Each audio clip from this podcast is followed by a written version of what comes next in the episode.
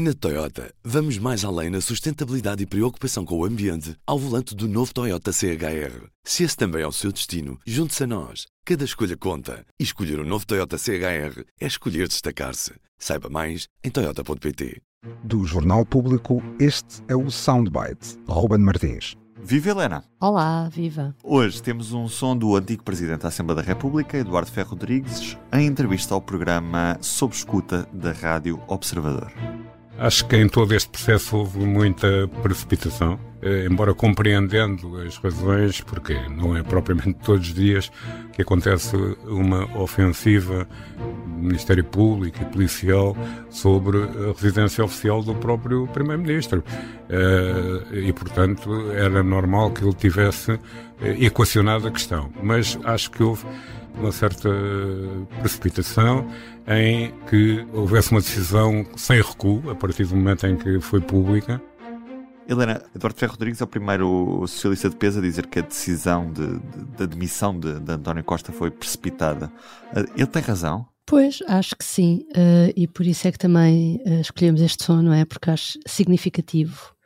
Está-se a discutir várias coisas desde dia 7 de outubro e parece que que agora alguém lembra-se de dizer uh, algo que, que, me parece sensato, que é aquele dia 7 uh, eh, foi muito vertiginoso, não é?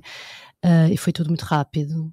É o que diz, é o que diz Ferro Rodrigues, que foi tudo muito rápido e pouco refletido.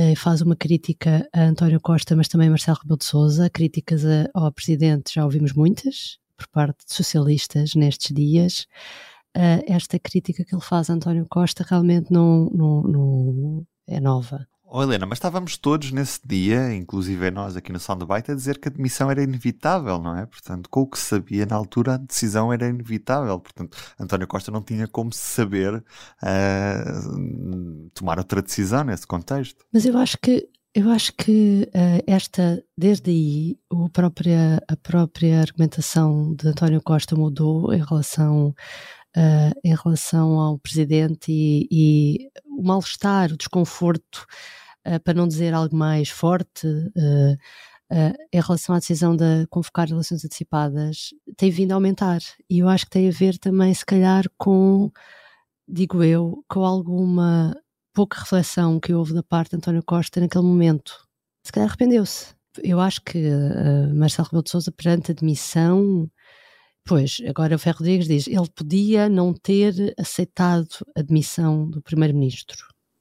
Podia ter sido o presidente a colocar ali uma, uma calma e ver, no fundo, é um, estava-se no início do processo, ainda não sabia exatamente em que termos é que chegava o Primeiro-Ministro. Eu acho, eu lembro de comentar isso na altura e a ter achado natural a demissão de António Costa, realmente uma vez que as buscas tinham sido uh, a ministérios e ao gabinete do Primeiro-Ministro. Ele demitiu-se até antes de saber-se que havia dinheiro no gabinete, no chefe de gabinete do Primeiro-Ministro.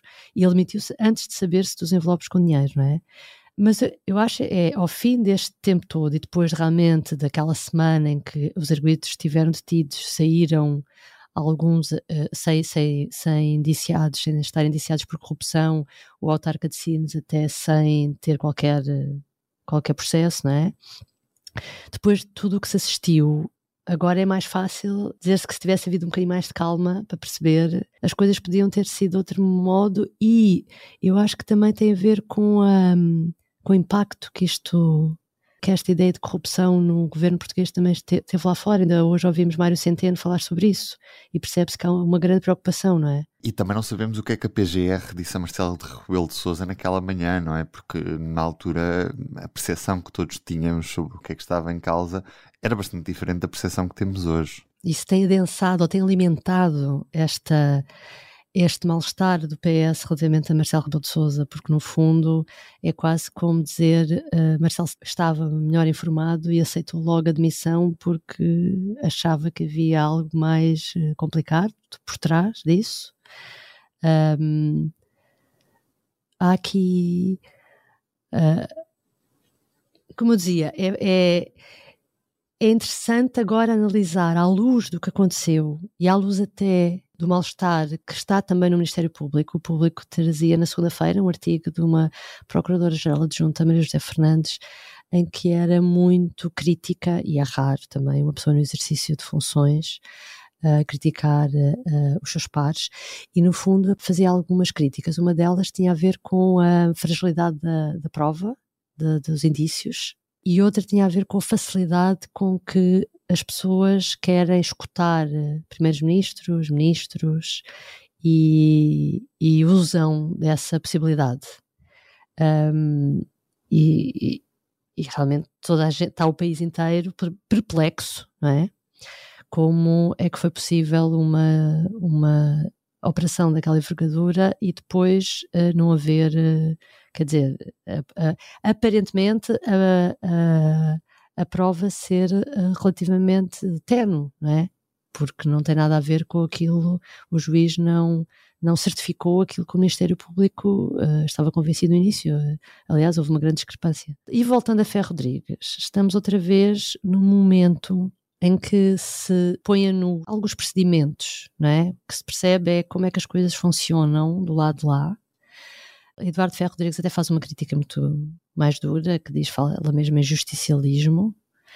Eh, o processo Casa Pia, que é isso que está aqui em causa para Ferro Rodrigues, uh, Ferro Rodrigues era líder do PS quando o seu nome foi envolvido no processo da Casa Pia e como o próprio já disse, é a grande sua batalha limpar o seu nome, porque as pessoas ainda, apesar de não ter havido acusação nenhuma, as pessoas continuam ainda a associar de algum modo e a esse caso e Ferro Rodrigues sabe disso e sofre com isso, como é natural, e portanto uh, veio novamente uh, chamar a atenção para quê? Para uma altura em que suscitaram imensas suspeições, mas muitas mesmo, sobre uma série de pessoas, e depois uh, não houve nada se confirmou daquilo das suspeitas que, ten, que tinham sido desencadeadas. Obrigado, Helena.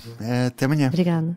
O Soundbites é um programa de Ana Salopes, Helena Pereira e Ruben Martins. A música original é de Ana Marques Maia. Siga o podcast na sua aplicação preferida para não perder os novos episódios. O público fica no ouvido.